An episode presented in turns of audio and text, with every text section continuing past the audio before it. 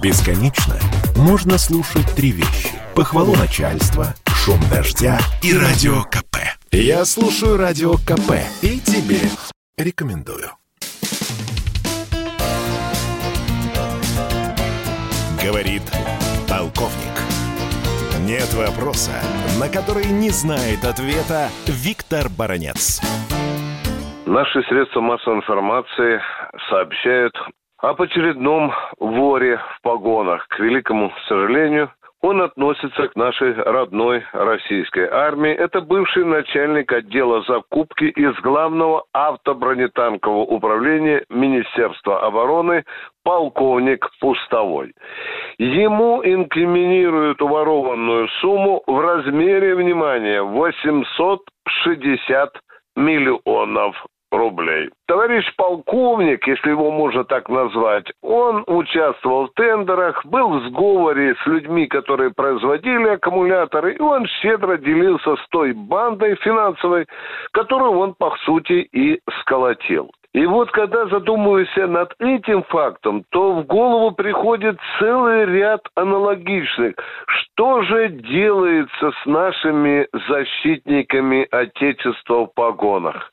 Ну, Тут хочется вспомнить не только армию, но и другие силовые структуры. Ну, например, вспомнить полковника Черкалина из Федеральной службы безопасности, которую, которому инкриминируют несколько э, десятков миллиардов рублей. Или полковника Захарченко, которому инкриминируют 12 миллиардов рублей.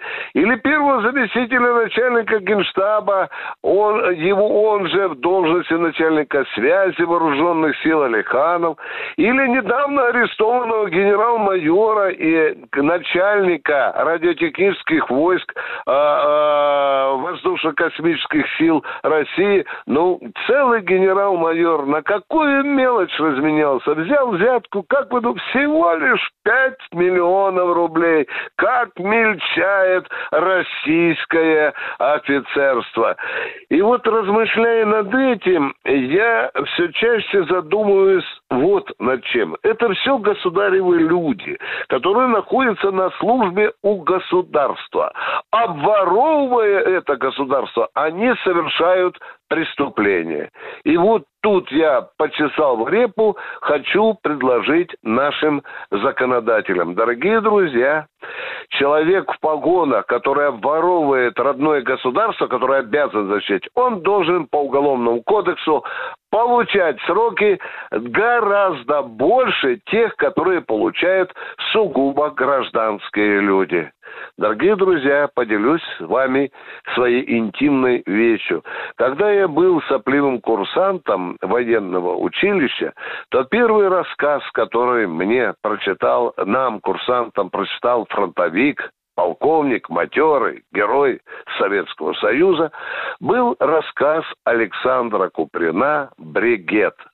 В этом рассказе э, говорится о том, что была офицерская пирушка, где присутствовал прапорщик Чекмарев – и вдруг один из офицеров заметил у него на руке часы, а своих не обнаружил. Прапорщика Чекмарева тут же обвинили в воровстве. Он стал доказывать, что ему подарил, подарил друг эти дорогие часы, подарил друг, он до слез доказывал, что ему эти часы подарил друг. Он был изгнан этой офицерской компании, а минут через десять под тазиком, которым была накрыта жонка, нашли эти часы и послали за прапорщиком Чекмаревым посыльного.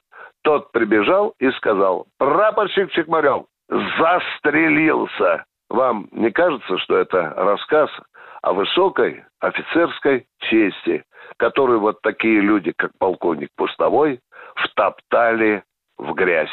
Виктор Баранец, радио «Комсомольская правда», Москва. Говорит полковник. Спорткп.ру О спорте, как о жизни.